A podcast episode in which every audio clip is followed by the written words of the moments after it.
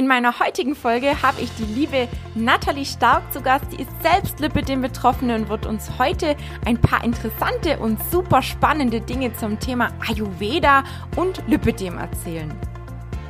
Hi, mein Name ist Tina und ich möchte mit diesem Podcast Lipidem-Betroffenen helfen, wieder ein glückliches und vor allem leichtes Leben zu führen, trotz Schmerzen oder der ein oder anderen Einschränkungen. Meine Vision ist es, dass jede Lipidem-Betroffene ein gutes Leben führen kann. Und ich sehe es als meine Aufgabe, alles, was in meiner Macht steht, dafür zu tun. Deswegen möchte ich Mut machen und dir zeigen, dass das Leben mit Lipidem auch leicht sein kann. Hallo zu einer neuen Aufnahme. Heute mal wieder mit Gast und zwar ist die Nathalie Stark bei mir. Die ja, kenne ich eigentlich wie lange kennen wir uns? Schon eine Weile. Zwei Jahre. auch. Wie? Zwei Jahre, zweieinhalb. Zwei, ja, doch, sowas hätte ich auch geschätzt. Und ich war schon zweimal bei ihr zu Gast im Podcast. Sie hat äh, auch relativ viele Podcast-Folgen schon zu bestimmten Themen, auch mit Lipidem. Und ähm, ja, da durfte ich auch schon zweimal sprechen und heute ist sie bei mir zu Gast. Ich freue mich, dass du da bist. Herzlich willkommen und vielleicht kannst du noch ein bisschen was zu dir sagen, zu deiner Person. Und dann würde ich sagen, legen wir los.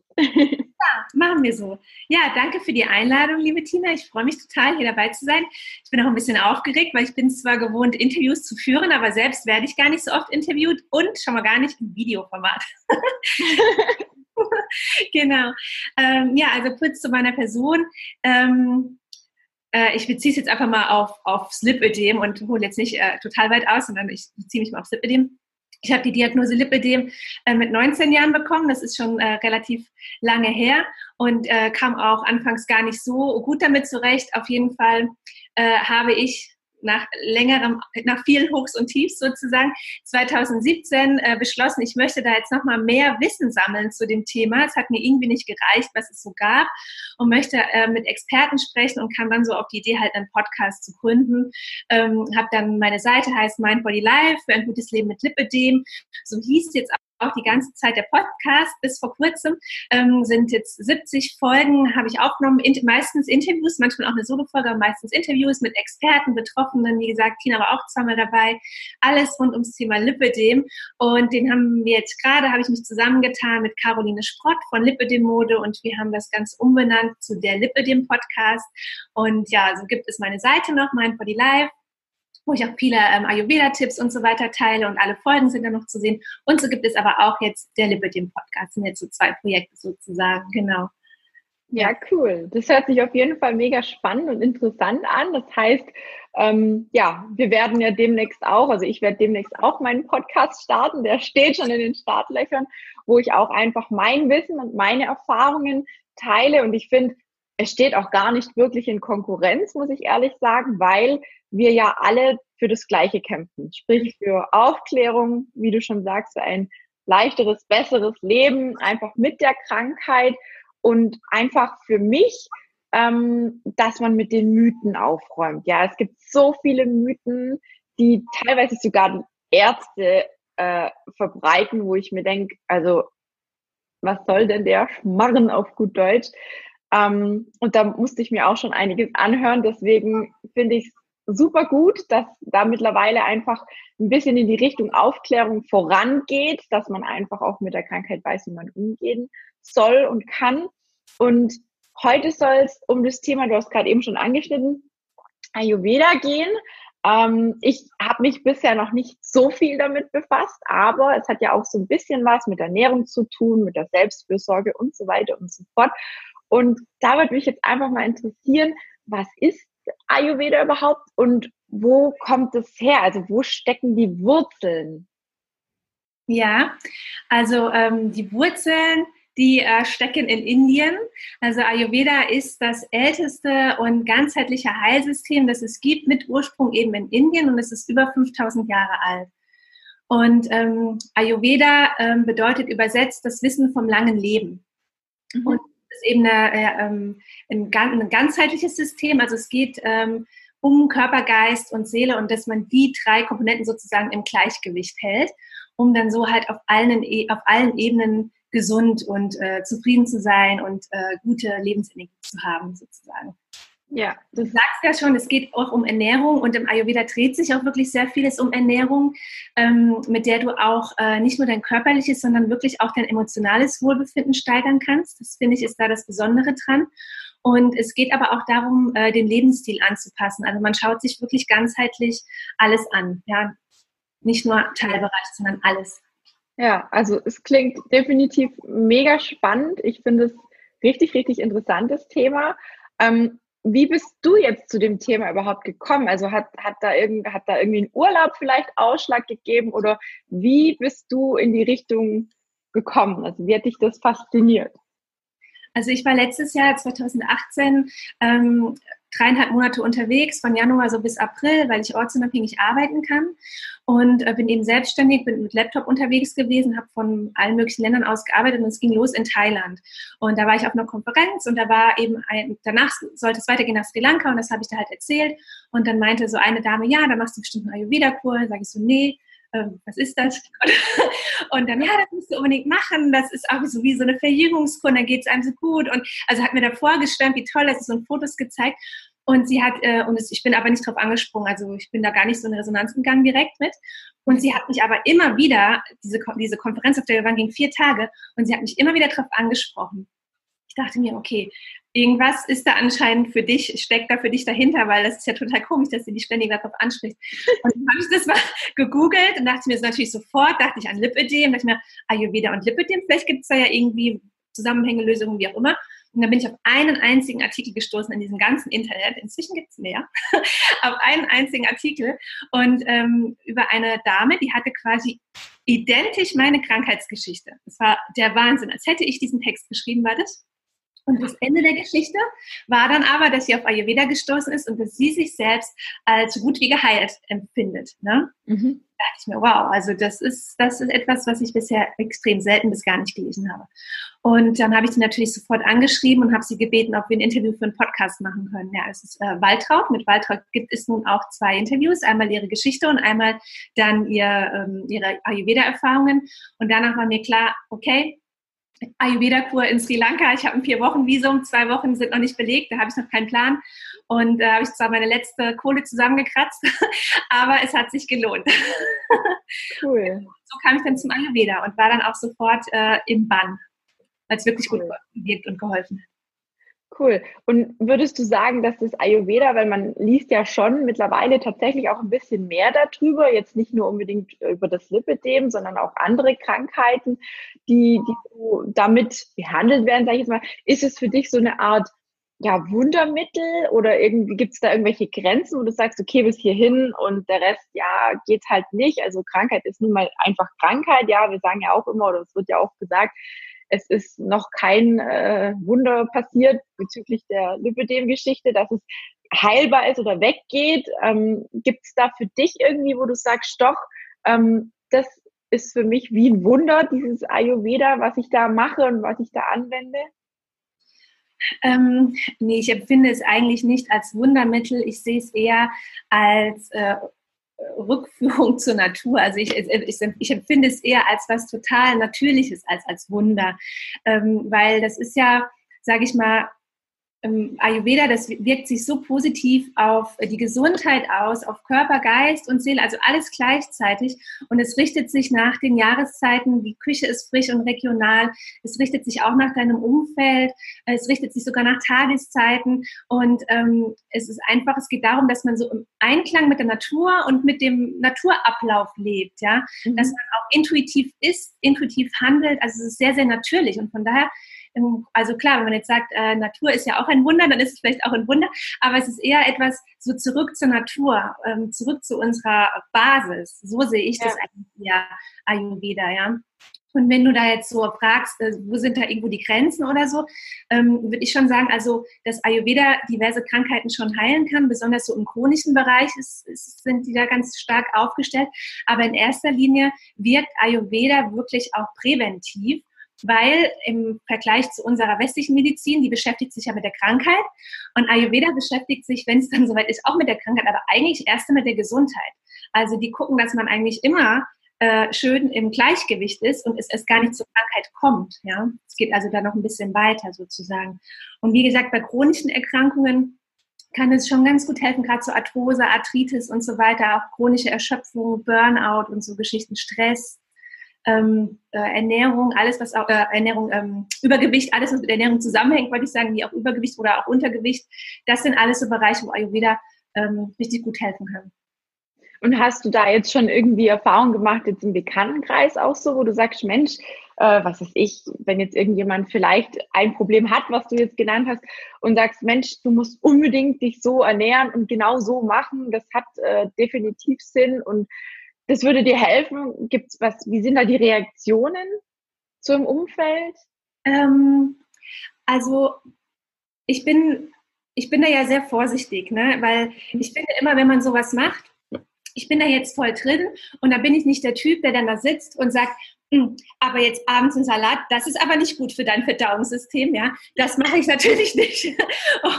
Ähm, oder ach, jetzt abends das Schnitzel, da kann dein Körper heute Nacht aber nicht entgiften, weil der muss ja erst mal verdauen. Also so läuft das nicht, sondern ich gucke dann schon auch intuitiv, ähm, passt das jetzt gerade rein, ja.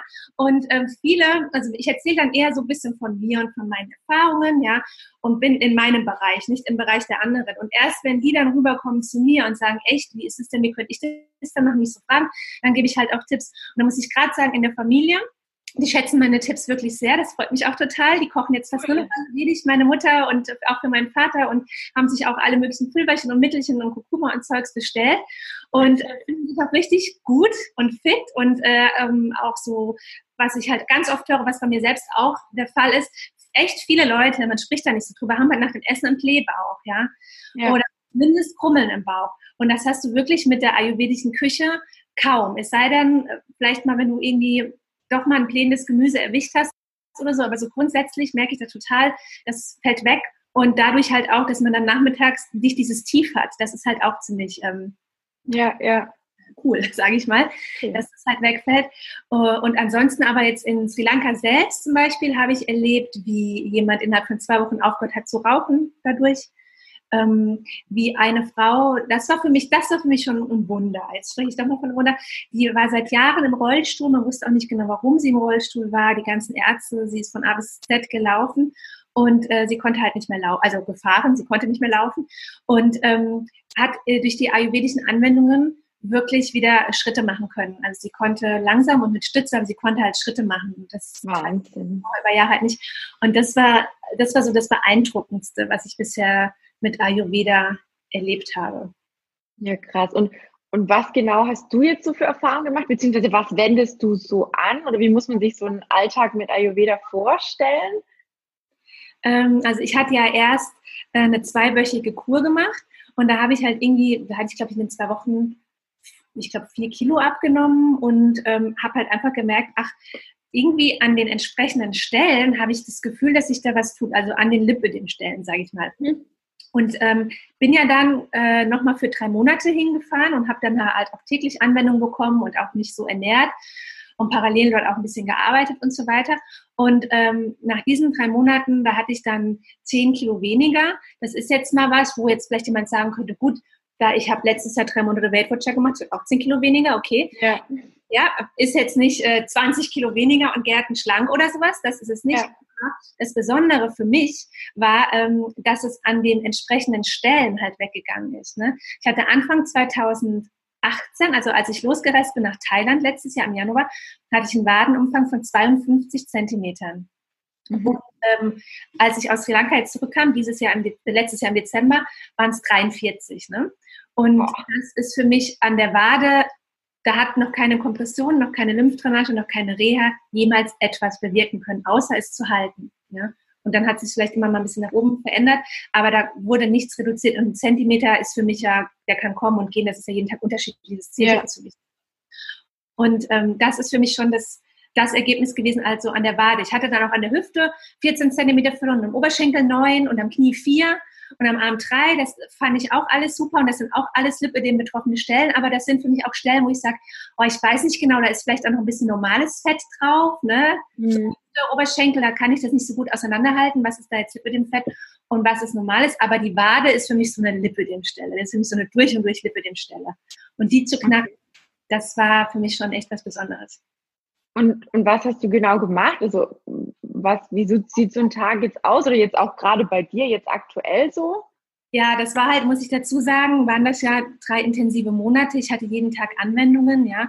Ähm, das waren meistens Trockenmassagen mit so einer ähm, Peeling-Paste, in der halt unterschiedlichste Kräuter drin waren, äh, mit der ich dann da so abgerieben wurde. Das ist so die Fettburner-Massage schlechthin halt im Ayurveda, ja. Okay. Und äh, man kann das auch zu Hause machen, habe ich jetzt gerade aber erst erfahren von einem Ayurveda-Arzt vor kurzem. Ich habe mir das noch nicht besorgt. Man kann das wohl auch mit Kichererbsenmehl zu Hause selbst machen. Ich ähm, okay. kann davon jetzt noch nicht berichten, weil ich es noch nicht ausprobiert habe, aber ich habe die, ähm, die Light-Alternative im Moment und das ist so ein ähm, äh, Seidenhandschuh. Es ist jetzt aber, ist aber so, so, er ist rau. Man stellt sich jetzt Seide ja ganz seidig vor, aber er ist rau. Und damit ähm, schrubbe ich mich dann sozusagen ab. Also trocken ist das. das ist wie, kann man vergleichen mit einer Bürstenmassage. Mhm. Und das regt dann halt auch, ähm, also das, diese Seidenhandschuhmassage, die regt dann eben auch äh, den Stoffwechsel an und kann auch Zellulite verringern und ähm, ja, verbessert das Hautbild halt insgesamt und der Energiefluss wird verbessert, es bringt halt auch Lymphfluss in Schwung und so weiter. das ist schon zu vergleichen mit der Bürstenmassage. Und ich hatte jetzt ja auch im Juni einen äh, vierwöchigen Online-Kurs laufen und da habe ich eben auch diesen Handschuh empfohlen. Da meinte auch eine Teilnehmerin zu Recht, ja, was ist denn da jetzt der Unterschied zu der Bürste? Und da habe ich natürlich vorher auch schon recherchiert und hatte halt nur gefunden, dass die Bürste, die kann Mikro zu Mikroverletzungen auf der Haut führen, ja. Und oh, deswegen okay. Also ne, ich, Mikroverletzung, also das ist wahrscheinlich minimalsten. Deswegen ja. habe ich dann aber für den Seidenhandschuh entschieden, äh, weil A, es ist ein Ayurveda-Kurs, dachte ich, passt dann eh besser.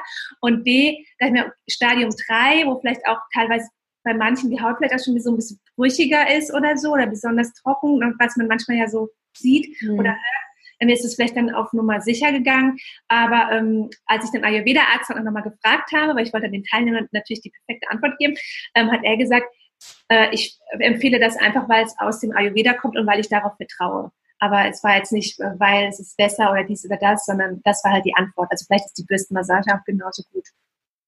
Okay. Das heißt, du bürstest dich oder massierst dich jeden Tag oder wie? Ja, also ich habe das, ähm, ich mache das immer morgens. Morgens ist es auf jeden Fall fest integriert, dass ich das in zehn Minuten mache und ich gehe danach immer aufs Trampolin ist sozusagen so eine kleine Sporteinheit.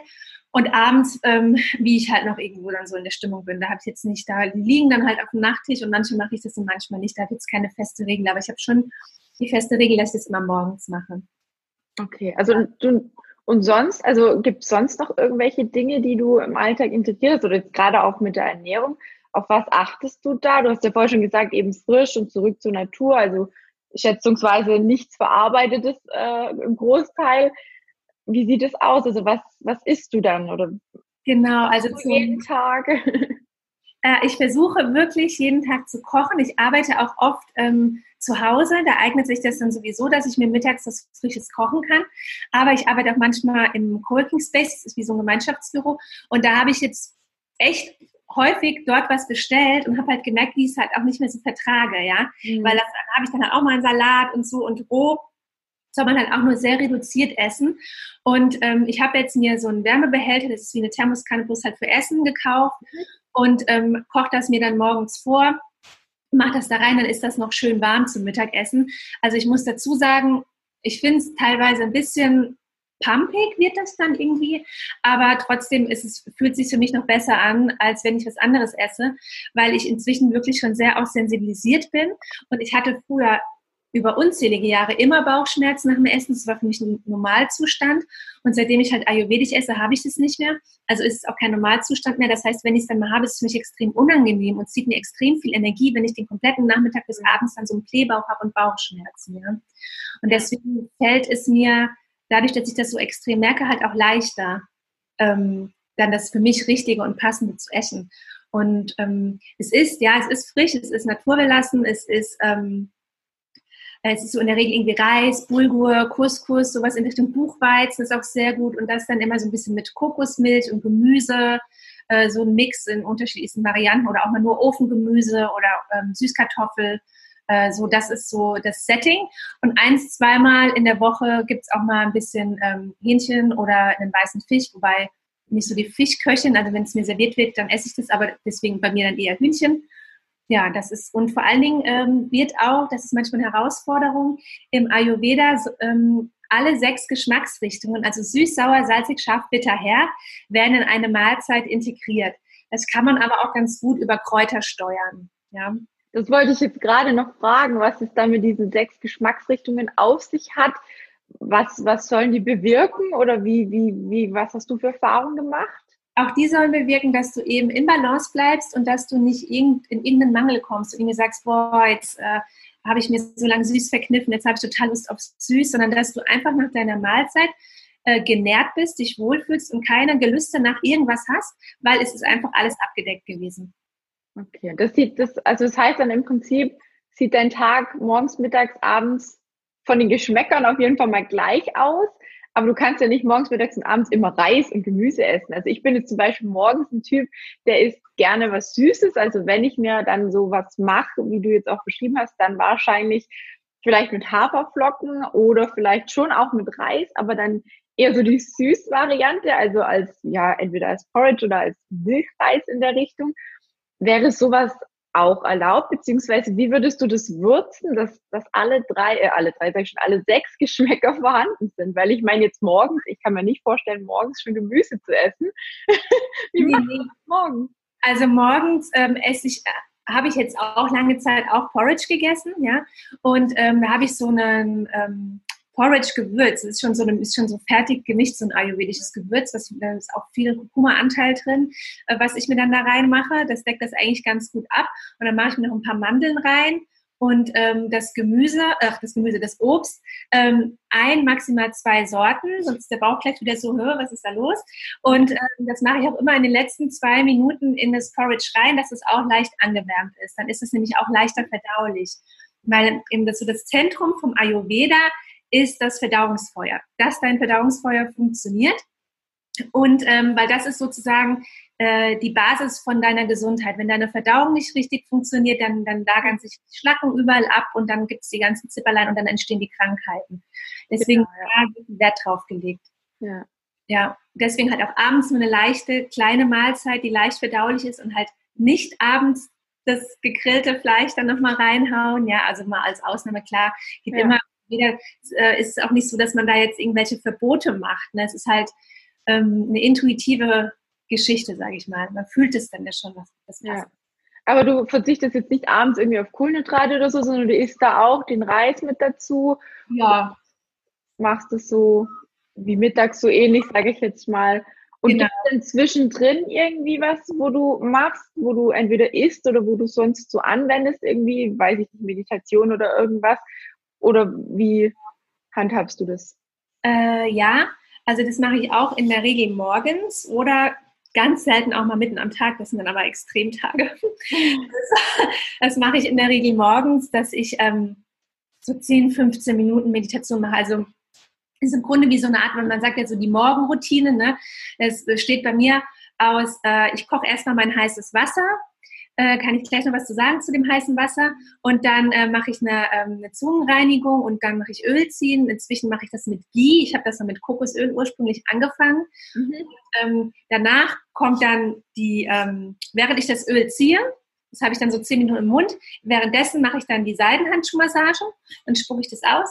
Dann trinke ich ähm, das erste Glas heißes Wasser und dann mache ich Meditation und dann gehe ich aufs Trampolin. So ist immer die Reihenfolge zu 80 Prozent je nachdem, was halt so ansteht, kürze ich das manchmal und streiche irgendwas raus, aber so zu 80 Prozent, so fünf Tage die Woche ist es eigentlich so.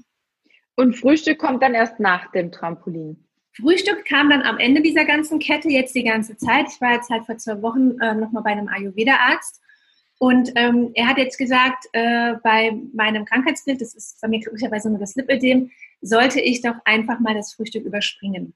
Also auch nicht, wie man das so kennt, diese Fasteneinheiten mit den 16 Stunden nichts essen, sondern wirklich einfach das Frühstück weglassen und erst beim Mittagessen dann so um 12 oder so einsteigen.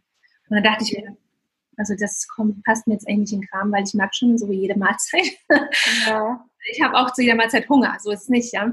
ja. Und ähm, es geht aber ganz gut. Also vielleicht ist es auch äh, wegen dem Sommer, weil es jetzt halt auch so warm war, dass es mir leichter gefallen ist.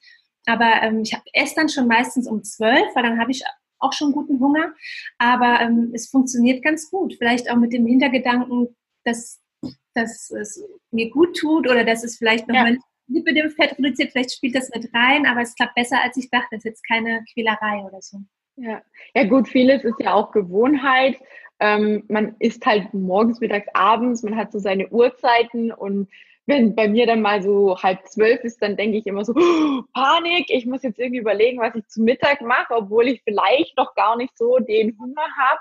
Ja. Ähm, da erwische ich mich tatsächlich ganz oft, dass ich halt nach der Uhr esse, obwohl ich vielleicht tatsächlich manchmal erst um, ja, wenn ich Sport gemacht habe oder so, dann, dann komme ich erst viel, viel später auch zum Essen, weil ich meistens nüchtern zum Joggen zum Beispiel gehe.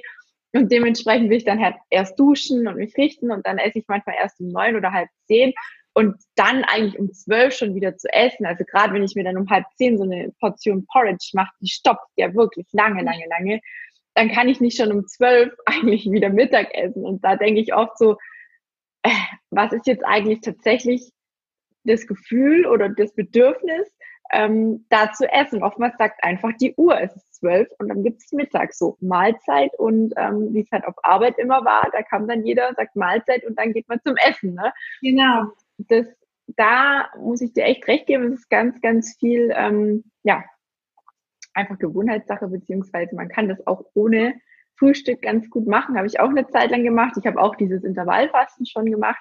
Bei mir ist nur immer durch das, dass ich ja den Diabetes noch habe, der Diabetes meistens der Übeltäter, der mir den Tag dann versaut, weil wenn ich dann doch noch abends nach meiner letzten Mahlzeit um vier oder fünf, weil ich habe immer relativ früh schon Schluss gemacht mit der Esserei, weil ich eben auch ein Frühstückstyp bin dann äh, kann es oder konnte es oftmals sein, dass ich halt tatsächlich nochmal einen Unterzucker bekam und dann essen musste oder was trinken musste. Und das macht ja sozusagen dann wieder diese 16 zu 8 kaputt. Mhm. Ähm, das hat mich dann irgendwann mal so frustriert, dass ich gesagt habe, okay, ähm, ich esse oder versuche wirklich so, wie du es jetzt auch machst, so zu essen, ähm, wie ich auch Hunger habe und auch dieses, dieser Mythos von wegen, man muss morgens unbedingt früh, frühstücken den gibt es ja Gott sei Dank jetzt auch nicht mehr so. Da sagen ja auch viele, das ist gut, wenn man das ein bisschen rauszögert.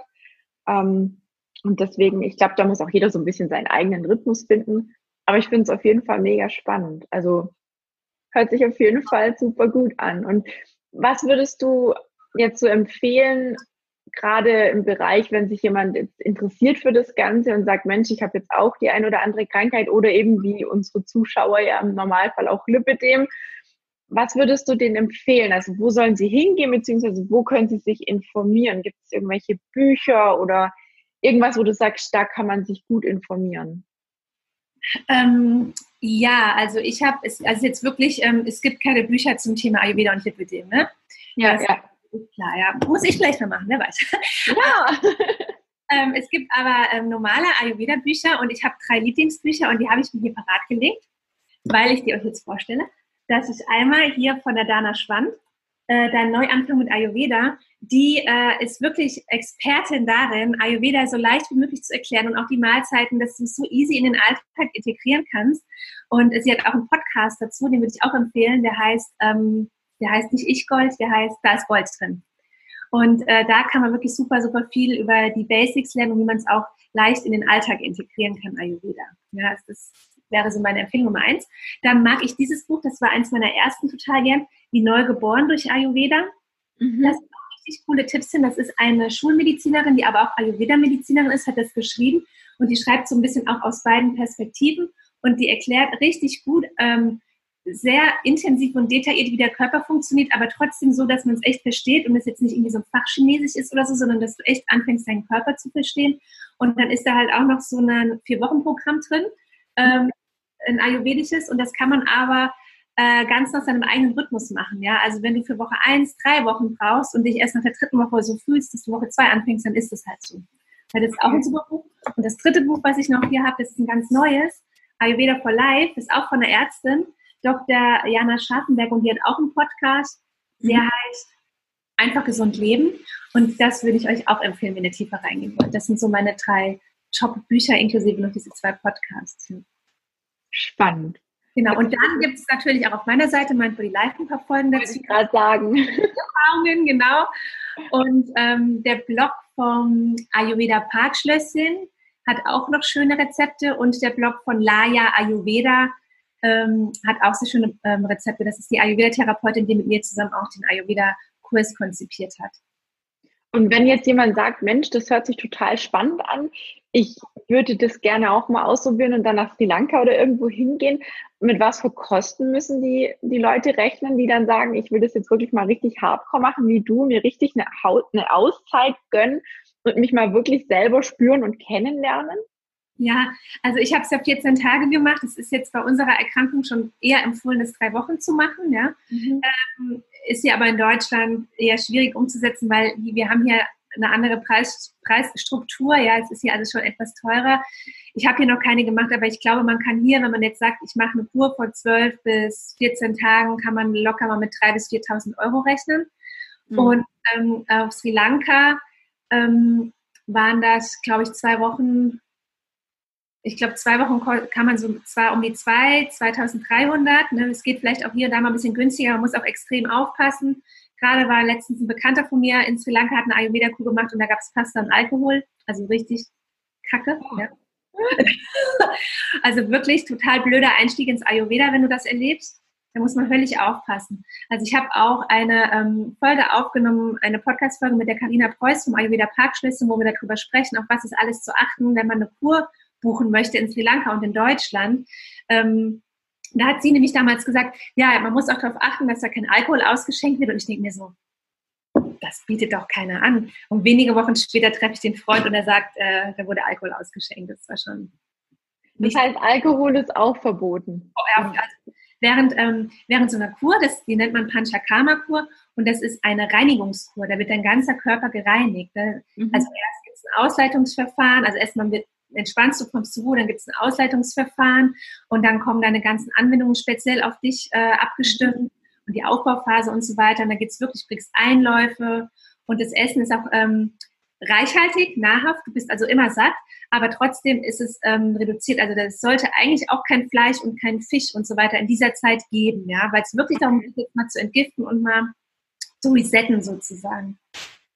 Okay, spannend, spannend. Und was gibt es sonst, weil wir jetzt gerade so von Verboten gesprochen, was gibt es sonst, was in der Ayurveda überhaupt gar nicht geht? Also so jetzt an Lebensmitteln, was, was sollte man tunlichst vermeiden?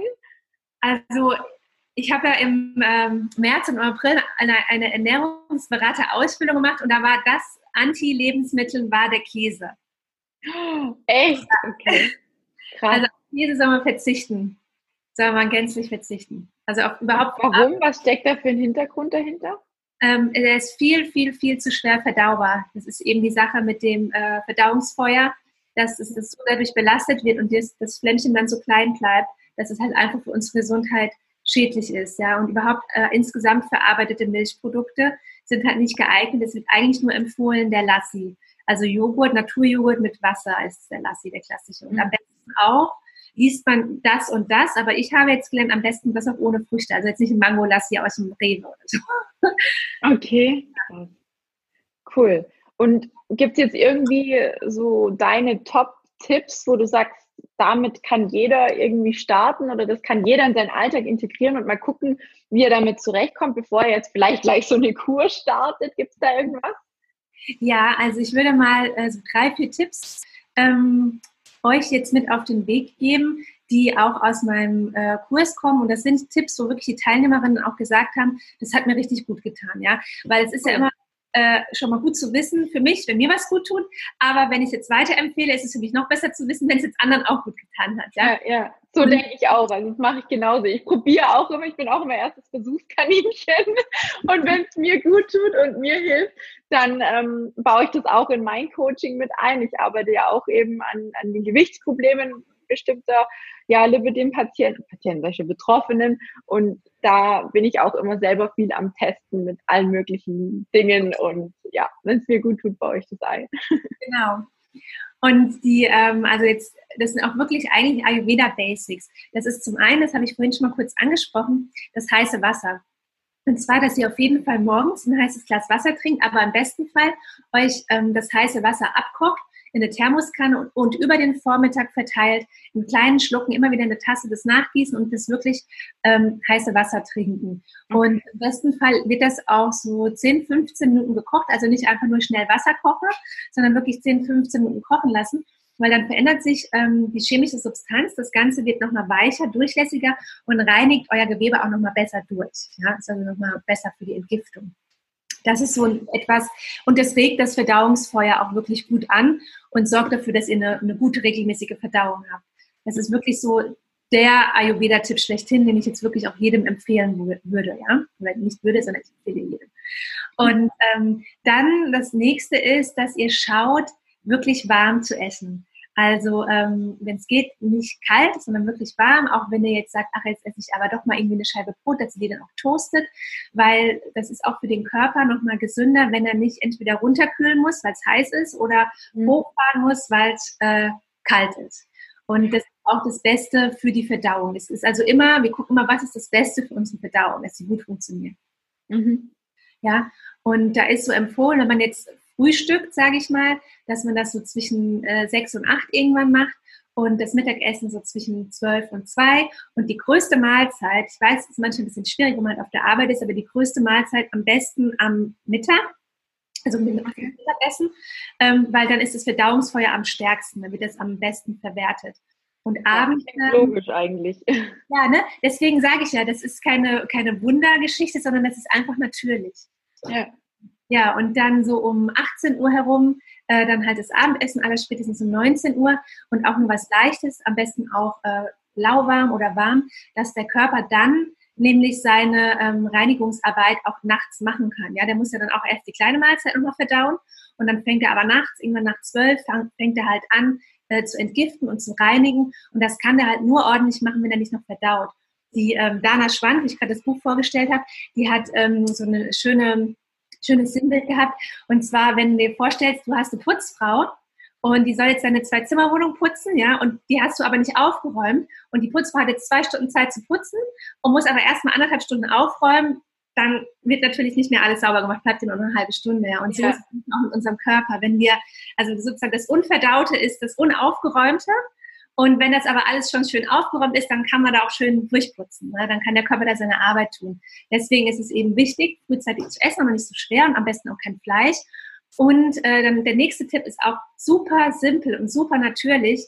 Äh, geht so ungefähr um 22 Uhr ins Bett und schlaft sieben bis acht Stunden. Das ist auch für den Körper einfach ein Geschenk und für die ja. total förderlich. Ja. Und ich merke das total. Ich war auch immer so eine Nachteule ich stehe aber morgens meistens um fünf auf, aber ich gehe dann halt auch dementsprechend früher ins Bett. Mhm. Also wirklich auch so zu 80, 90 Prozent. Und ich habe eine ganz andere Energie am Tag. Also wenn ich mal nach zwölf ins Bett gehe, da kannst du mich dann ab drei auch zusammenklappen. ja, so geht's mir auch. Ich bin auch, ich richte mich so ein bisschen immer nach dem Wetter weil ich bin tatsächlich jemand, der im Sommer aufstehen muss, sobald es hell wird, weil ich dann einfach ein schlechtes Gewissen kriege, wenn ich liegen bleibe und draußen ist strahlender Sonnenschein. Ja. Also ich könnte das niemals bis um 10, 11, 12 in den Puppen liegen, ja. Also da kriege ich ein absolut schlechtes Gewissen. Und sobald es dunkel wird, also im Winter ist es schon ein bisschen happig, da könnte ich manchmal tatsächlich schon um sechs ins Bett. Da muss ich mich dann manchmal noch quälen, ähm, ja, so bis um halb zehn, neun, halb zehn irgendwie wach zu bleiben. Aber es, also wo ich noch alleine gewohnt habe, bin ich tatsächlich, äh, wenn ich dann kein, keine Lust mehr hatte und es kam nichts irgendwie, wo mich interessiert hat, auch Fernsehen oder so. Damals habe ich noch Fernsehen geschaut, das mache ich auch schon seit lange, lange, langer Zeit eigentlich gar nicht mehr. Ähm, dann bin ich, bin ich ins Bett. Also dann habe ich einfach gesagt, okay, jetzt ist gut.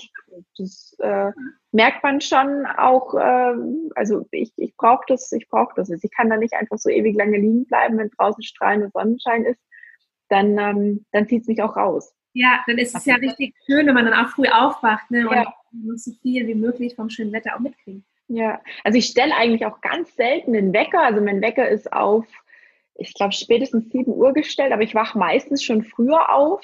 Und das ist auch der Grund, warum ich dann gerne morgens schon meinen Sport mache, wie du auch mit dem Trampolin. Es macht einfach so viel Sinn, mit morgens eben diese Routine schon zu haben, mit was Positivem in den Tag zu starten und schon was für sich selber getan zu haben, ja. Sei es jetzt eben mit, mit Sport, mit der Massage, Meditation, was du eben auch alles machst.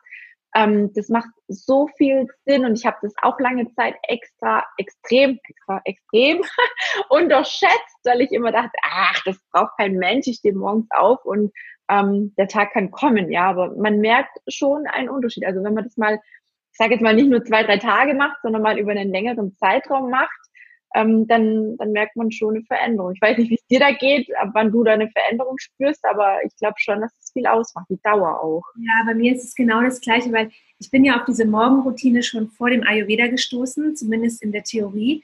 Ähm, und zwar bin ich ja viel mit so äh, im Bereich so Online-Unternehmer und so weiter unterwegs und auch so Konferenzen und so. Und da haben halt ganz viele von äh, recht erfolgreichen Online-Unternehmern haben halt immer von ihrer Morgenroutine gesprochen, die meistens auch Öl ziehen oder Meditation und so weiter oder Dankbarkeitstagebuch führen beinhaltet hat, ja.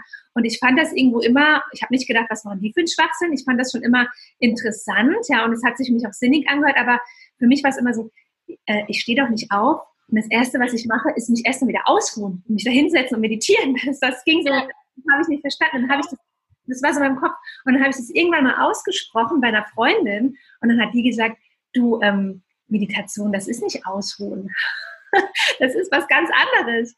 Probier das mal aus. Und ich habe dann jetzt auch wirklich im letzten Jahr habe ich es erst so richtig ernsthaft ausprobiert und es gibt mir halt eine totale Ruhe. Und vor allen Dingen, es ist ja immer alles so wuselig, weil ähm, ja. ich habe zum Beispiel kann ich ruhig hier erzählen, dieses Interview zweimal abgesagt, ja, weil ich einfach meinen Zeitplan nicht im Griff hatte, so wuselig war. Auch leid übrigens. Und ähm, das, da komme ich manchmal gar nicht auf einen klaren Gedanken. Und in der Meditation wirklich mal in der Stille, man kann ja geführte Meditation machen, wo dann einer spricht und dir ein bisschen sagt, wo du so hinfühlen sollst und so. Du genau. kannst mit, mit Musik meditieren oder nur mit Stille. Und ich meditiere am liebsten mit Stille, weil dann kommen meine Antworten auf so meine Fragen. Äh, ich bin nicht so eine, die die Gedanken ziehen lässt und die dann da im Nichts sitzt, sondern ich liebe das in der Meditation, meine Antworten zu kriegen, weil ich mich endlich höre. Mich selbst höre ich endlich in dieser Stille. Ich, was ich im beruflichen Alltag höre ich mich manchmal gar nicht mehr. Was ich fühle, was ich denke, was ich will. Deswegen ja. die Meditation, weil ich, die, weil ich dann so mit mir connected bin auf einmal. Ja, ja, das stimmt. Also ich habe mir auch gedacht, so wei, oh wei, was hat sie denn alles zu tun, weil du eben auch zweimal absagen musst. Da dachte ich mir, um Gottes Willen, hoffentlich äh, ist alles gut bei dir, aber ich kann es total nachvollziehen. Also ich habe auch manchmal Tage, da schreibe ich mir auf, was ich alles machen will und irgendwie reicht der Tag hinten und vorne nicht. Man ist dann so gestresst und irgendwie auch gefrustet und also mir hilft es auch, wenn ich dann einfach teilweise, also ich mache immer gerne mittags so eine Meditation, meistens auch eine geführte Meditation. Da muss man auch ein bisschen suchen, bis man jemanden findet, dessen Stimme man auch angenehm findet. Ja. Ähm, weil es gibt nichts Schlimmeres, wenn jemand so eine unangenehme Stimme hat. Also für, also jeder empfindet sie ein bisschen anders auch. Aber ich äh, habe für mich rausgefunden, ich brauche auf jeden Fall eine männliche Stimme und eine ruhige Stimme. Und dann kann ich da auch super gut abschalten und schlaf dabei sogar manchmal ein, was ja jetzt auch nicht unbedingt schlimm ist oder ja, es ist definitiv äh, manchmal so, dass ich kurz mal wegnicke und denke, oh, was, was war denn jetzt? Ähm, aber es tut wahnsinnig gut. Also man ist dann wirklich so ein bisschen, ja, wieder frischer, sage ich jetzt einfach ja. mal. Nicht, nicht durch den Sekundenschlaf, aber einfach durch das Runterkommen, das bewusste Runterfahren, eben wie du sagst, mit dem Stress und alles. Mhm. Es ist teilweise unglaublich, ja. Und ja. Da, das darf man nicht unterschätzen, was der Stress so macht. Auch beim Abnehmen sage ich auch immer wieder, setzt euch nicht so unter Druck und unter Stress, weil das blockiert komplett alles, was das Ganze Absolut. angeht. Und es ist ja auch, also ich sage das bei jeder Gelegenheit, damit es immer wieder jedem ins Bewusstsein tritt, dass, ähm, also ich habe es gemerkt und auch in diesen vielen Gesprächen mit Betroffenen, dass der Stress halt auch unsere Lipidem-Symptome verstärkt. Ja, also die Anschwellungen oder auch die Schmerzen oder erst recht die Schmerzen. Und das ist ja. ist es so. Und ähm, ich hatte zum Beispiel in Sri Lanka ähm, klar, da hatte ich auch meine Anwendung immer, aber ich hatte da überhaupt keine Schmerzen. Und ich war in einer Situation, da würde jeder hier die Hände über Kopf zusammenschlagen, der sich irgendwie mit Kompression und Lipidem beschäftigt. Und ich war ohne Kompression unterwegs, bei 80 Grad Luftfeuchtigkeit, in der Sonne, in der Hitze, bin ich durch Colombo und durch die ganzen Städte da gelaufen und ich hatte gerade mal gar kein Problem. Nichts, gar nichts, ja. Ja. Und deshalb und ich lachen, so geht es mir auch, wenn ich in Urlaub gehe. Also so ein Strandurlaub oder so ist ja blöd mit Kompression. Aber tatsächlich geht es mir da auch wesentlich besser, weil du einfach mal weißt, du hast keine Verpflichtungen. Genau. Richtig, damit hat es was zu tun. Und, und äh, im Urlaub habe ich das schon immer gemerkt, deswegen habe ich mir immer gedacht, gehe ich gar nicht drauf ein. Kompression im Flugzeug ist für mich überhaupt keine Diskussion, ist für mich völlig schlüssig und fühlt sich gut an. Aber ja. da denke ich nicht mal drüber nach, ob ich das mache oder auch abends. Das, das mache ich halt einfach nicht. Ja, und das ist aber fühlt sich für mich auch gut an. Und ähm, in, in Sri Lanka, da habe ich ja schon gearbeitet, da hatte ich auch ein volles Programm. Aber was ich da gemerkt habe, die haben einen ganz anderen Lebensrhythmus, ja.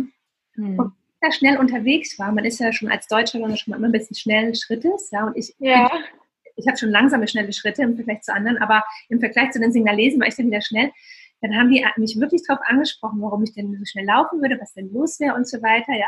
Und dann irgendwann merkst du so, okay, das ist halt hier ein ganz anderer Lebensrhythmus. Und dann passt man sich halt auch so an über die Zeit.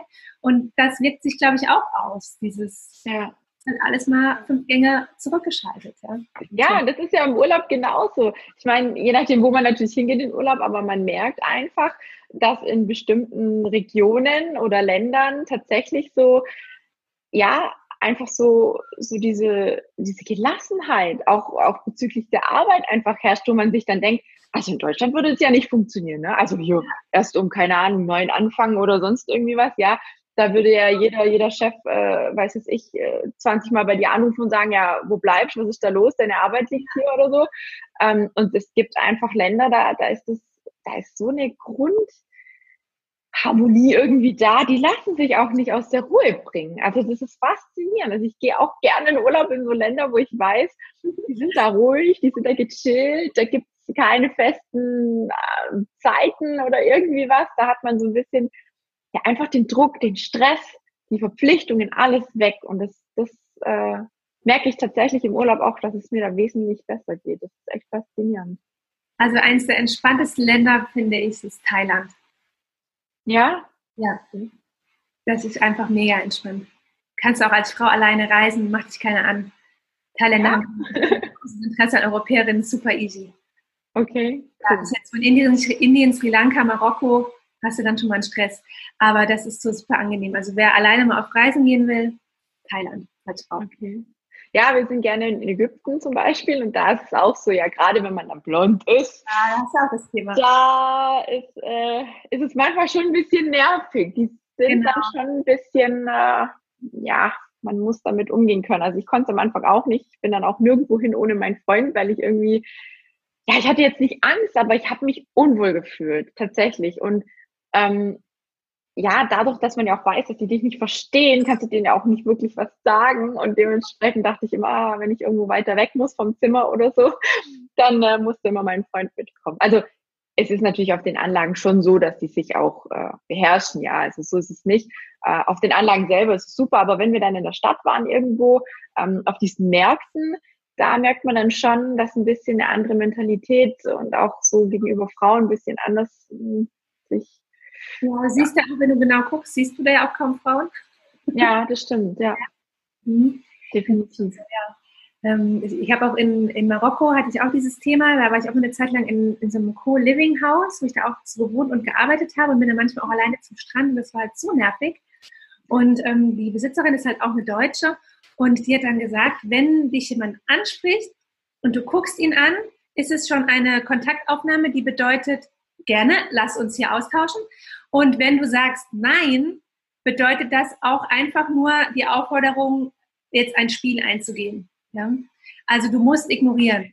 Und das ist für mich, da bin ich halt sowas von überhaupt nicht der Typ, irgendjemand zu ignorieren. Und das ist für mich Stress. Und wenn ich dann da über die Straße laufe und ich muss dann gucken, so Scheuklappen und ignorieren, das ist für mich voll der innerliche Stress. Ja, das stimmt. Ja, krass. Cool. Ja, auf jeden Fall mega, mega viele Informationen jetzt gerade ja. zum Schluss. Ich glaube, das ist auf jeden Fall für viele interessant. Wo kann man da hingehen? In welche Länder? Wo ist es geeignet? Was kommt da vielleicht für Kosten auf mich zu? Worauf muss ich mich ein bisschen vorbereiten? Und ähm, wie, wie soll es bei dir jetzt weitergehen? Also du hast ja, glaube ich, hast du schon angefangen, in Ernährungsberater, ayurvedischen Ernährungsberater oder hattest mal irgendwas erwähnt gehabt aus den Gesprächen, die wir vorher schon hatten? Ähm, wie geht's weiter? Also wird Ayurveda wahrscheinlich ein Bestandteil weiterhin bleiben, gehe ich mal von aus. Aber was sind deine Pläne für die Zukunft? Genau, also ja, die ähm, ayurvedische Ernährungsberaterausbildung, ähm, die habe ich dieses Jahr im äh, Anfang des Jahres gemacht, in den ersten Monaten des Jahres. und die ist abgeschlossen. Und ich ähm, plane da auf jeden Fall auch noch weiterzumachen. Es gibt auch noch eine ähm, Ayurveda-Ausbildung, die geht nochmal mehr ins Medizinische rein. Die gibt es auch hier in Berlin. Also ich wohne in Berlin. Ich überlege, das im Herbst anzufangen. Aber mich interessiert auch sehr der psychologische Teil, weil ähm, ich biete jetzt schon ähm, Ayurveda-Ernährungsberater-Coachings an. Aber perspektivisch möchte ich das darüber hinaus auch ausweiten. Also ich schon in erster Linie ist es für Frauen mit Lipödem, weil dem Thema bin ich nah und da kann ich auch am besten helfen und ähm, das finde ich auch am sinnstiftendsten, weil ja. Frauen, also Frauen wie wir, das weiß ich also aus meiner Erfahrung, die werden von anderen nicht verstanden, weil das nicht geht. Ja? So ist es. Höre ich auch ganz oft. Geht halt einfach nicht. Ich nehme es auch niemandem mehr böse.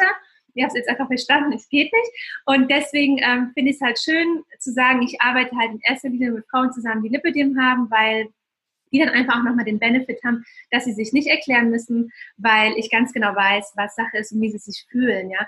Und dann soll es halt über die Ernährungsberater Beratung hinausgehen, dass wir auch echt gucken, wo sind die Stressfaktoren, wie können wir die runterschrauben, ja, wo liegen vielleicht Glaubenssätze, die eines Lebens schwer machen. Das war bei mir so extrem so, ja, wirklich extrem. Da habe ich auch mit einem Coach dran gearbeitet, ähm, um die halt aufzulösen, dass man sich nicht mehr so viel verbietet und ja, einfach schräge Gedanken, die das Lipödem halt mit sich bringt. Ja? Es ist für mich nämlich keine Krankheit, die nur in den Beinen und Armen stattfindet. Die findet bei mir auch sehr viel psychisch statt. Ja. Und ähm, das soll perspektivisch auch auf jeden Fall bei mir mit abgedeckt werden, weil ich das ähm, Ernährung und eben das Mindset als extrem wichtig finde, um wirklich einen Heilungsprozess anzustoßen, selbst wenn sich, sich das Ganze nicht ausheilt, ja? ja. super schlank und super schmerzfrei, aber, aber ich finde, man kann doch einen Heilungsprozess in die richtige Richtung anstoßen. Ja. Genau. Ja, das ist ja auch so mein Ziel mit dem Coaching, was ich anbiete, dass da einfach wieder Mut geschöpft wird, dass die Leute auch sehen, die Betroffenen sehen, ähm, was ist denn vielleicht auch machbar und möglich. Natürlich gibt es, wie bei dir wahrscheinlich für nichts und niemandem irgendwie eine Garantie, aber es ist einfach, finde ich, ähm, ein Versuch wert. Ja, also ich habe auch schon so vieles probiert und wenn man es nicht versucht, kann man nicht wissen, ob es funktioniert. Und ich bin der Meinung, es gibt für jeden einen, einen Weg, den passenden Weg, wo man sich wohlfühlt, wo man mit klarkommt, wo man vielleicht auch gerade mit Lipidem die Schmerzen ein bisschen ähm, ja, in, in, in, Scha in Fach, Schach und Fach, wie, wie sagt man dazu, in, in Schach hält, so. genau. Ähm, und mir geht's da genauso wie dir. Also ich habe zwar noch andere Krankheiten, aber ich kann mich mit dem Lipidem aktuell auch am ehesten identifizieren, einfach weil ich am Anfang auch ziemlich alleine gelassen worden bin und alles mir selber beibringen musste. Mhm. Ja, ich denke, so wie fast jede Betroffene, die die Diagnose kriegt. Und da ist es schon verdammt wichtig, ähm, den Leuten, also finde ich, die es ganz frisch haben oder die einfach überfordert sind, denen so ein bisschen die Hand anzubieten und zu sagen, du pass auf, ist überhaupt nicht schlimm, du wirst an Lipidem nicht sterben, ja, weil es ist ja keine Krankheit, die zum Tode verläuft in dem Sinne. Also im Normalfall nicht. Es gibt natürlich immer Ausnahmen auch, aber ähm, es ist schon so, dass man da vieles, vieles erreichen kann, insofern man da offen auch für was Neues ist. Und ich glaube, für Ayurveda muss man auch offen sein, weil das ist auch nicht für jeden was. Mhm. Und dementsprechend, ähm, ja, haben wir da sicherlich einiges noch zu tun bei so vielen Betroffenen und ähm, würde mich da natürlich auch freuen, wenn wir beide dazu kontaktiert werden. Also ich weiß nicht, ob ich denke, du wirst mir auch noch ein paar Links vielleicht schicken, die wir drunter vermerken können, damit einfach die Leute auch dich finden. Und ähm, ja, ach, zum Thema Stress wollte ich noch sagen, gibt es ja mittlerweile schon eine Aufnahme von mir und der Isabel Garcia. Auch nochmal, weil wir das vorher angesprochen haben, ähm, was was der Stress im Körper verursacht. Und es steht aktuell noch ein Beitrag ganz in den, frisch in den Startlöchern, sage ich jetzt mal, zum äh, Thema Essverhalten, emotionales Essverhalten, weil wie gesagt, das auch ganz viel auch mit Glaubenssätzen etc. zusammenhängt. Und ich glaube, da ist bei vielen den Betroffenen ja ein Zusammenhang da. Also ich sehe es bei mir und ich höre das von ganz vielen meiner Kunden, ähm, und dementsprechend muss da definitiv was getan werden. Also auf jeden Fall, ich habe, ähm, als der Ayurveda Online-Kurs ähm, fertig war, habe ich an alle Teilnehmer, waren so knapp 50 Frauen, 48 Frauen habe ich eine Umfrage geschickt. Gut, da haben jetzt nicht alle mitgemacht, aber die, die mitgemacht haben, ich habe halt unterschiedliches abgefragt, wie sie Woche 1, 2, 3, wie sie halt alles fanden und so weiter, um das halt auch nochmal nachzuoptimieren, falls irgendwas nicht so gepasst hat. Und habe dann auch in Woche 4, das, da ging es ums Thema Mindset und da ging es halt auch um Stressreduktion und da ging es auch um emotionales Essen, auch ums Thema Glaubenssätze und so weiter, also immer die Basics. Ne? Ja, Weil, ja war ein Vier-Wochen-Kurs, nicht ein Vier-Monats-Kurs. Und ähm, sind ja alles große Themen für sich, da könntest du jedem Thema ein, eigene, ein eigenes Dings machen. Ne? Ja, definitiv. Auf jeden Fall kam dann da am Ende raus, dass das Thema emotionales Essen auch für viele wirklich ein Thema war. Teilweise auch eins, auf das sie jetzt erst aufmerksam wurden durch meine Texte dazu, ja. Und ähm, das habe ich mir nämlich auch schon gedacht, ist, weil ich wusste, ich wusste es A ja auch, ich meine, von dir, du hast da ja sehr offen drüber gesprochen. Ja. Selbst spüre bei mir auch in Stresssituationen, wo ich immer denke, habe ich da vielleicht auch irgendwie einen Hang dazu? Ne? Habe ich manchmal das Gefühl. Ähm, aber ich glaube, es ist noch äh, im grünen Bereich, aber, ja. aber grenzwertig. grenzwertig. Ja. Wichtig ist halt einfach, dass wenn man merkt, dass da was aus dem Ruder läuft, wie du jetzt aussagst, dass man das für sich auch selber spürt und wahrnehmen kann und annehmen kann, ja. Und dass wenn, wenn es dann wirklich zu schlimm wird, dass man sich auch professionelle Hilfe sucht, wie ich das auch schon äh, gemacht habe. Da kann ich nur jedem dazu raten, weil ich glaube, alleine und vor allem, wenn man jetzt auch nicht die Familie im Hintergrund hat, die einen da unterstützt, ist es schwierig, da rauszukommen. Aber das ist, äh, wie gesagt, nochmal ein komplett anderes Thema. Aber ich finde es mega spannend. Ich danke dir ganz, ganz herzlich für die tolle Aufnahme, für die vielen Informationen ähm, ja, wenn euch der Beitrag gefallen hat, dann wie immer Daumen hoch und setzt gerne einen Kommentar drunter, was ihr so haltet, wie ihr vielleicht schon Erfahrungen mit Ayurveda und Lipidem gemacht habt oder was euch so auf dem Herzen liegt. Ich würde mich auf jeden Fall freuen. Und ja, ich weiß nicht, möchtest du zum Schluss noch irgendwas sagen? irgendwas zum Abschluss? Irgendwas zum Abschluss? Ähm, also ich bin ja so eine totale Verfechterin davon, dass wir uns so gut wie es geht ähm, selbst helfen und auch in die äh, Eigenverantwortung gehen. Und da gibt es so eine schöne ayurvedische Grundregel, ist auch von so einem Ayurveda-Experten, der sagt, ähm, was immer wir selbst tun können, um unsere eigene Gesundheit zu stärken, wirkt besser als das, was andere für, für uns tun können. Und ähm, das, da stehe ich auch total dahinter hinter diesem Satz. Ich merke das auch, ich mache ja auch meine Massagen selbst und so weiter und habe irgendwie das Gefühl, oh, mein Körper, der freut sich, dass ich ihm da jetzt mal eine Zuwendung gebe und ihn beachte und nicht ignoriere, weil da hat der Lipödem. Ne?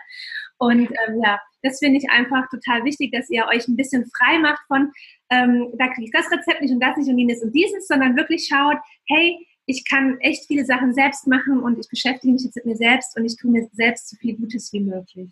Und liebe ja so den Fokus auf das Positive und das, was gut ist im Leben, was wir uns Gutes tun können, so auf, auf die Art. Also so, so denke ich auch, bin ich völlig deiner Meinung. Ja, dann danke dir für die vielen Informationen und vielleicht hört man sich mal wieder in einem Podcast, mal schauen, was da noch alles so bei dir ähm, draus wird. Und ja, bis bald. Danke, dir hat Spaß gemacht. Vielen Dank fürs Zuhören. Eine Sache möchte ich noch loswerden sozusagen mein großer Herzenswunsch.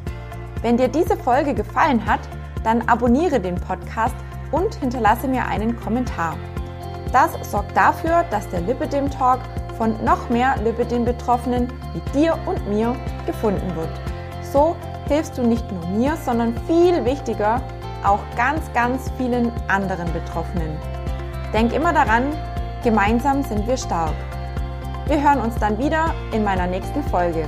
Bis bald, deine Tina.